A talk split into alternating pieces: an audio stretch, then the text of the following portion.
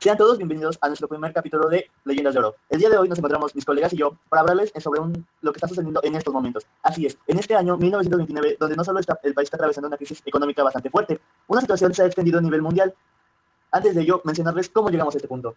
Hay que remontarnos al año de 1918, donde recién iniciaba la Primera Guerra Mundial. Fue un conflicto por tierra, aire y mar. Fue tan terrible que casi el 60% de las personas que lucharon desaparecieron o resultaron heridas, convirtiéndose en uno de los más letales en la historia mundial. Recordemos que ello inició por varios motivos. Los que más destacaron fueron el asesinato del archiduque Francisco Fernando en junio de 1914, quien era el heredero de la corona austrohúngara. El terrible suceso revela mucho sobre las tensiones políticas y sociales que caracterizaron el comienzo del siglo XX. Este único asesinato puso en marcha un efecto dominó de acontecimientos que conducirían inevitablemente al estallido de la Primera Guerra Mundial, pues varios países estaban involucrados. Austria, Hungría, acusó a Serbia de magnicidio y declara la guerra el 28 de julio.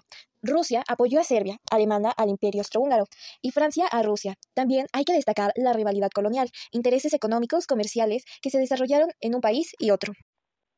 Un papel importante en la guerra es la Triple Entente y la Triple Alianza, donde participaron países con objetivos similares. La Triple Entente, quien estaría formada por Francia, Gran Bretaña y Rusia, busca mantener el equilibrio de poder afrontar con garantías un conflicto bélico. La razón de su pensión fue la necesidad del gobierno francés para neutralizar el poder alemán, la preocupación del gobierno británico por el crecimiento del poderío naval alemán que ponía en riesgo el dominio de los mares que asentaban desde la batalla de Trafalgar, así como la necesidad del gobierno ruso para conseguir préstamos para llevar a cabo un reequipamiento de fuerzas armadas. Por otro lado, la Triple Alianza está formada por Alemania, Italia y Austria-Hungría. Tenía como objetivo tener el control sobre otros países de Europa y producir mejores condiciones diplomáticas siempre que los otros países quisieran. Esta alianza tenía muchos propósitos individuales. Podemos resaltar que Alemania quería echar a Francia, Italia quería aprovechar esa alianza para volverse una potencia mundial bajo los procesos económicos que podían ofrecerle Alemania, y el Imperio Austrohúngaro desea mantener sus colonias. Es de suma importancia destacar las fases con las que se desarrolló la guerra, así como los avances tecnológicos y científicos. Primera fase es conocida como guerra de movimiento, que trata de un plan estratégico denominado Schilfung, que fue puesto en marcha por el ejército de Alemania en 1914. A través de este plan, Alemania envió tropas a Bélgica para llegar finalmente a Francia y tomar París en su poder. La segunda fase, denominada como guerra de trincheras, es una táctica empleada durante la guerra por el Frente Oriental y el Frente Occidental, en la cual los rivales cavan trincheras profundas en el terreno de lucha para resguardarse y limitar la avanzada de las tropas enemigas. La tercera fase se entiende como la crisis de 1917, quien adopta una política de guerra submarina completa a manos del alto mando militar de Alemania, esta política no fue beneficiosa ni organizada, sino que produjo la entrada de Estados Unidos en el conflicto bélico. En pocos meses lo generó que dicha estrategia fallara, luego de un año de ser puesta en marcha y finalizar con la cuarta fase, conocida como fin de la Primera Guerra. Después de los crueles y duros años de la guerra, los dos bandos quedaron desplazados y tuvieron que enfrentar una fuerte crisis económica y social, ocasionada por toda la intervención y deterioro. Alemania firmaría un tratado que logró codificar los términos de paz que se dieron entre los aliados que habían salido victoriosos y Alemania, en el que se responsabilizó por completo Alemania de haber provocado el inicio de la guerra y con ello se le impuso una gran cantidad de sanciones importantes que le produjeron la pérdida de varios territorios, el pago masivo por costes de guerra y la desmilitarización del país. En los aspectos tecnológicos y científicos podemos destacar seis, los cuales son en el aspecto armamentista se encuentra el lanzallamas que se utiliza para deducir a los soldados enemigos sin destruir sus búnkeres, los tanques que se crean tractores movidos sobre una carga.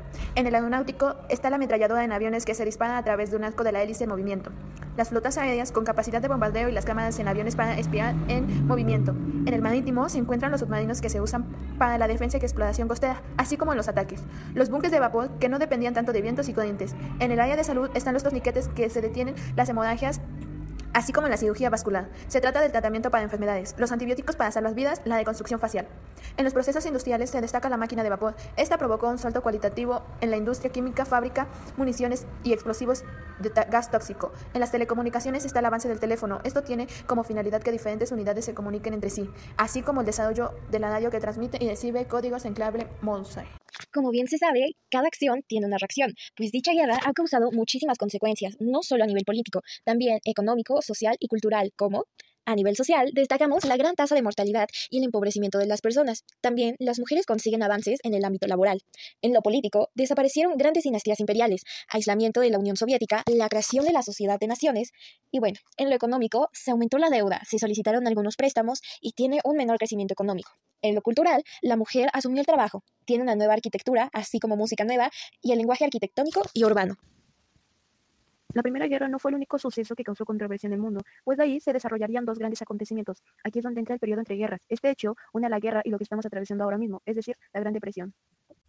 ¿Qué fue el periodo entre guerras y cómo fueron sus inicios? Abarcó desde el Tratado de Versalles que se dio al término de la Primera Guerra. Se caracterizó por ser una época de tregua donde se afirmó la idea de que la guerra debía ser erradicada de cualquier forma, creando un sistema político internacional que no fue capaz de enfrentar el descontento de los países vencidos de la Primera Guerra, quienes se prepararon para librar un nuevo conflicto mundial. La situación económica del periodo se desarrolló para la hegemonía económica que se desplazó desde Europa hacia Estados Unidos, Nueva York, que pasa a ser el centro financiero mundial. La readaptación de la economía europea fue difícil debido a la destrucción provocada por la guerra, la inflación y el aumento de la cesantía. Se produce un crecimiento de la producción, un descenso del paro y una mejora en el nivel de la vida.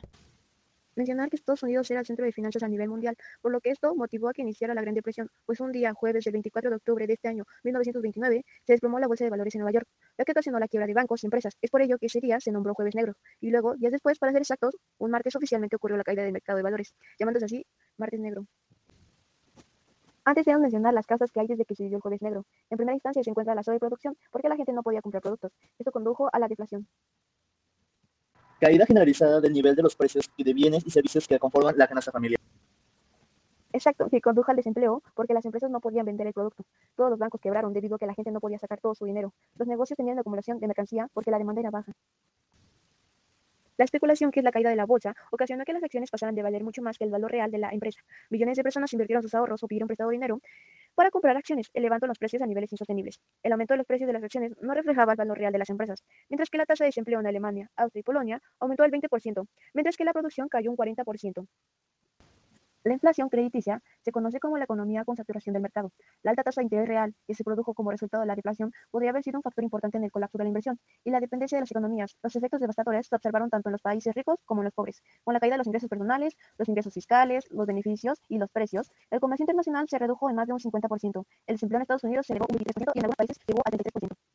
Por lo tanto, esto trajo consigo a nivel económico la crisis financiera ocasionó que bancos y empresas cerraran sus puertas, la deflación asentó los créditos, bajaron los precios y la circulación monetaria era sumamente escasa. Se paralizó el comercio mundial provocando el estancamiento del comercio e incrementaron el desempleo uniendo a la industria junto con su ruina y destrucción del empleo, mientras que a nivel social el desempleo aumentó de forma alarmante y generalizada. Además, los trabajadores que consiguieron mantener su empleo vieron reducidos drásticamente sus salarios. Con ello aumentó la desigualdad, afectó la cohesión social y la estabilidad del sistema. El nivel de bienestar alcanzado durante la década de los años 20 en muchos países occidentales se vio truncado. No obstante, no solamente la clase obrera se vio afectada, las clases medias se empobrecieron, lo que causó una gran polarización social. Por otro lado, en lo político, las democracias liberales comenzaron a ser puestas en duda desde diferentes corrientes políticas e ideológicas en algunos países totalitarismos de carácter fascista, como es Alemania e Italia como principales ejemplos. Se dijeron a muchas personas que ansiaban una salida de la difícil situación que vivían. Por otra parte, desde otros sectores se comenzó a ver socialismo soviético como posible alternativa, a pesar de muchas diferencias, la intervención económica del Estado, aunque con muchos matices, era un elemento en común.